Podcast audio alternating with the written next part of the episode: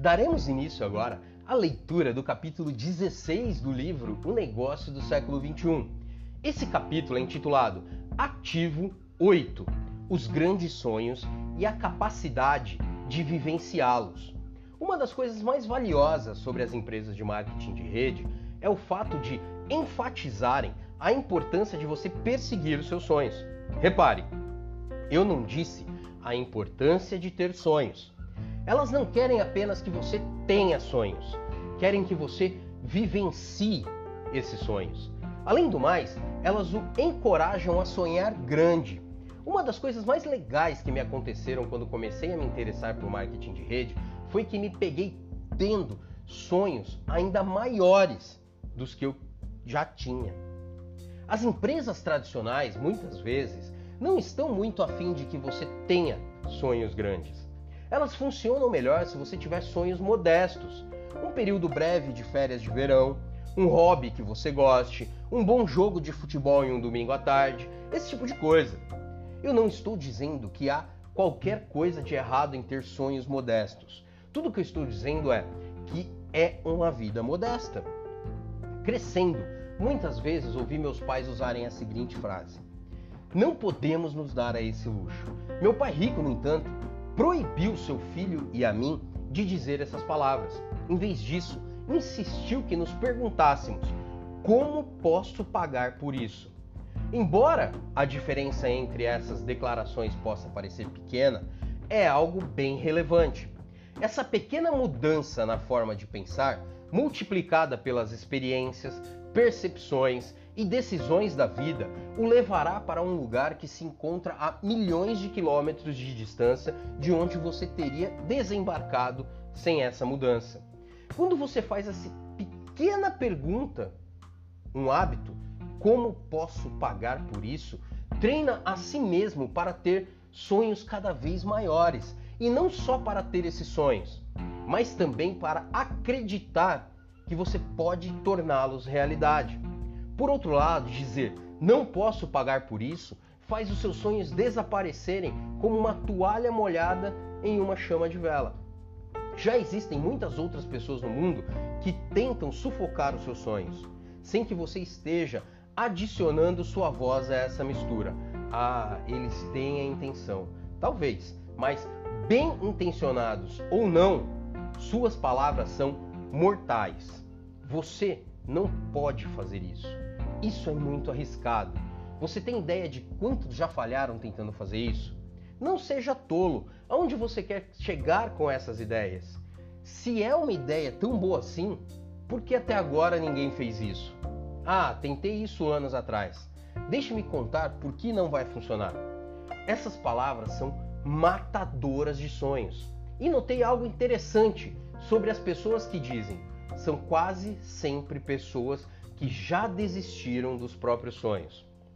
O importante é esforçar-se para aprender e dar o melhor de si para desenvolver o seu poder pessoal de ser capaz de ter uma mansão e, claro, a pessoa que você se torna no processo.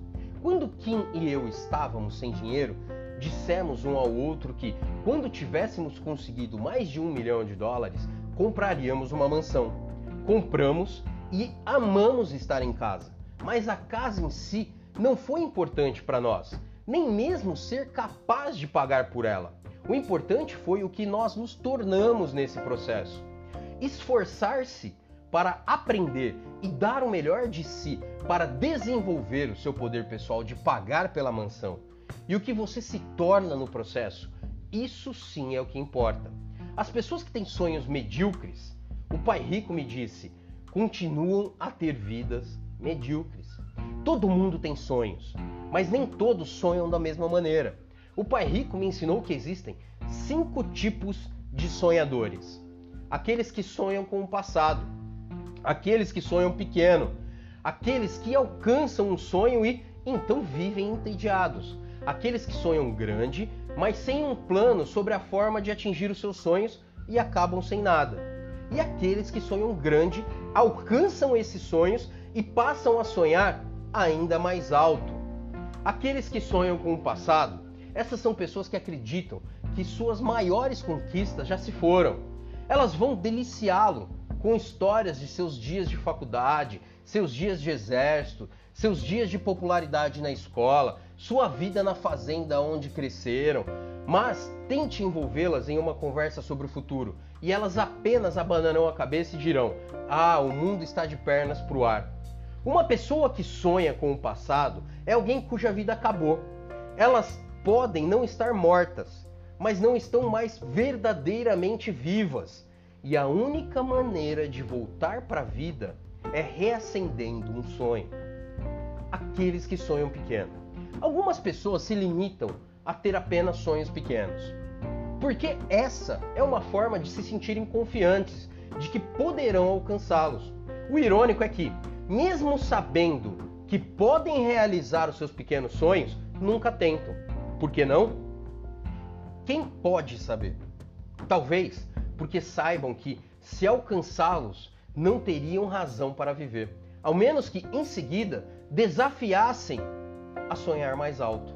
Em outras palavras, elas preferem viver mediocremente a enfrentar os riscos e a emoção de viver com grandeza. Mais tarde na vida, você vai ouvi-las dizer, sabe?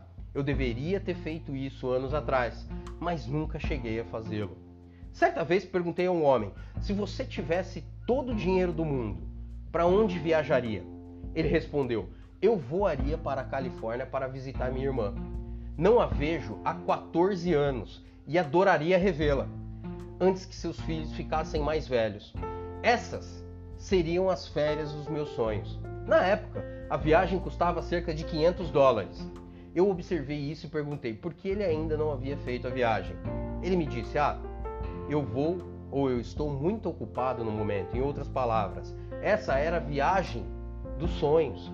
E ele preferiria continuar sonhando a realmente acordar e viajar. O pai rico me disse que esses são frequentemente os sonhadores mais perigosos.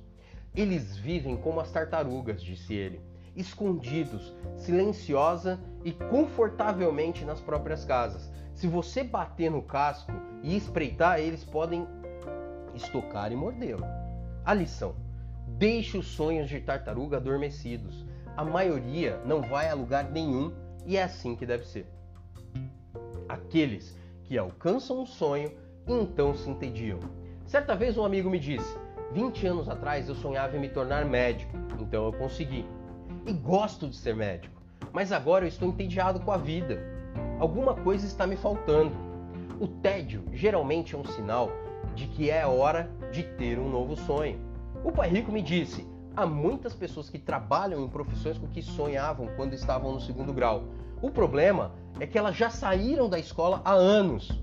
É tempo de empreender uma nova aventura. Aqueles que sonham grande, mas sem planos de realização, acabam sem nada. Acho que todos nós conhecemos alguém nessa categoria. Essas pessoas dizem: Acabei de ter uma grande ideia. Deixe-me contar sobre o meu novo plano. Ou dessa vez tudo será diferente. Ou ainda, estou virando uma nova página. Ou vou trabalhar mais, pagar minhas contas e investir. Ou ainda, acabei de saber de uma nova empresa que está vindo para a cidade e está à procura de alguém com as minhas qualificações. Essa poderia ser a minha grande chance. E o pai rico me disse: pessoas assim frequentemente tentam conseguir muitas coisas, mas tentam por conta própria. Poucas pessoas realizam seus sonhos sozinhas. Essas pessoas deveriam continuar sonhando grande, fazendo um plano e só então encontrar uma equipe para ajudá-las a transformar os seus sonhos em realidade. Aqueles que sonham grande alcançam os seus sonhos e sonham ainda mais alto. Acho que a maioria de nós gostaria de ser esse tipo de pessoa. Sei que eu gostaria, não é? Meu pai rico me disse: as grandes pessoas têm grandes sonhos, enquanto as pessoas medíocres têm sonhos medíocres. Se você quiser mudar quem é, comece por mudar o tamanho do seu sonho. Como você não sabe, já fui duro, totalmente, absolutamente vivendo no meu carro com a minha noiva. Sei como é isso. Mas estar duro é uma condição temporária. Ser pobre é diferente. Ser pobre é um estado de espírito. Você pode estar quebrado e ainda ser rico em espírito. Rico em ambição, rico em coragem, rico em determinação. Não custa nada sonhar grande e não custa um centavo a mais sonhar grande. Não importa o quanto você esteja falido, a única maneira de se tornar pobre é desistir dos seus sonhos. A coisa notável sobre o estilo de vida do marketing de rede é que você não enquadra os seus sonhos como algo que só atingirá após os 40 anos, ou apenas em algumas semanas no calendário, ou somente nas tardes de domingo. Quando você começa a construir a sua rede, começa a viver os seus sonhos, ainda que pequenos a princípio, desde o primeiro dia. É uma mudança de mentalidade, de não posso para eu posso, de estar à mercê das circunstâncias para ter o comando de sua vida, de ser escravizado para ser livre.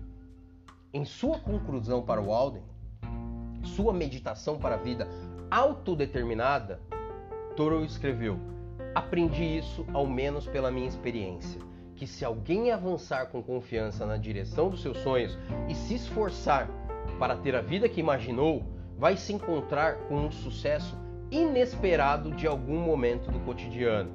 Eu mesmo não poderia ter dito melhor.